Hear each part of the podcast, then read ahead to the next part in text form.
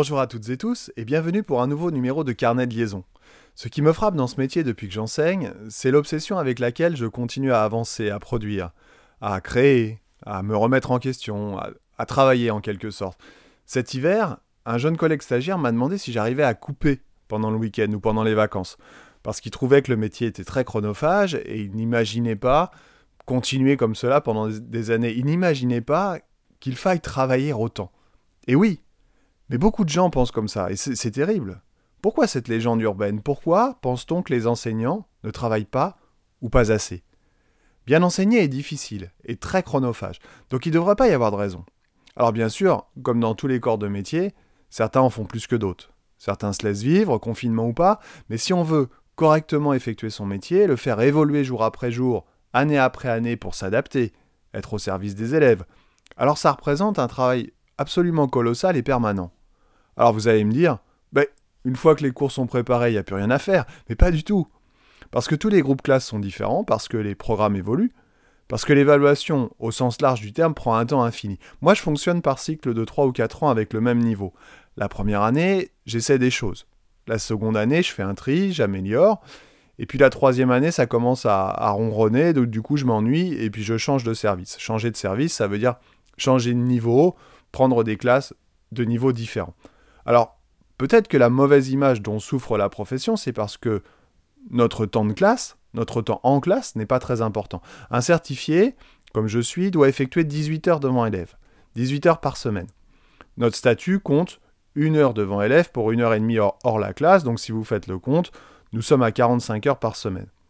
Parce qu'aux heures de classe, on ajoute les temps de préparation, de correction, mais aussi les réunions d'équipe, les conseils de classe, les bulletins, le remplissage des livrets scolaires, les rendez-vous parents, etc. etc. Alors c'est vrai qu'on peut s'organiser pour travailler à la maison un peu comme on veut ou quand on veut, mais en fait il n'y a jamais vraiment de coupure. Moi j'ai un mode de fonctionnement un peu particulier, j'ai toujours refusé de travailler après le dîner. Je n'aime pas ça et je suis complètement inefficace. Du coup, je dois compenser par des week-ends bien remplis et des vacances pendant lesquelles je travaille tous les jours. En fait, à bien y réfléchir, je travaille presque tous les jours de l'année. Il y a bien une petite parenthèse, une petite coupure de 15 jours, 3 semaines entre la mi-juillet et début août, mais c'est tout. Parce que les idées germent, sortent comme bon leur semble, et encore une fois, j'assimile le métier d'enseignant à un métier créatif, et la créativité ne se commande pas. Alors oui, vous trouverez toujours des collègues qui photocopient des pages de manuels in extenso, sans se les approprier, ni même faire correspondre les besoins de leurs élèves avec les exigences de leurs propres activités, sans créer en quelque sorte, sans sans trop se soucier des contenus.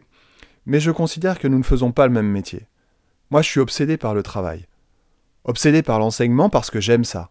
Et enseigner ne s'improvise pas. Cela se sent viscéralement. Cela se vit. Cela s'apprend. Alors c'est toujours dommage et décourageant de constater le manque de considération dont fait preuve notre profession, à tous les niveaux que ce soit le recrutement des, enseignants, des contractuels en l'occurrence, l'ingérence de certains parents, ou parfois même la vindicte populaire. On revient à ce manque de reconnaissance dont je souffre, et c'est une des raisons qui m'amène à faire une pause. Mais si toutes ces idées reçues sont présentes dans la société actuelle, c'est peut-être aussi parce que nous, enseignants, avons creusé au fil des années un peu notre propre tombe. La vérité est sans doute au milieu, comme souvent. Le casse-tête est complexe, les problèmes sont multiples, mais j'ai le sentiment que le bateau coule, et j'en ai assez décopé.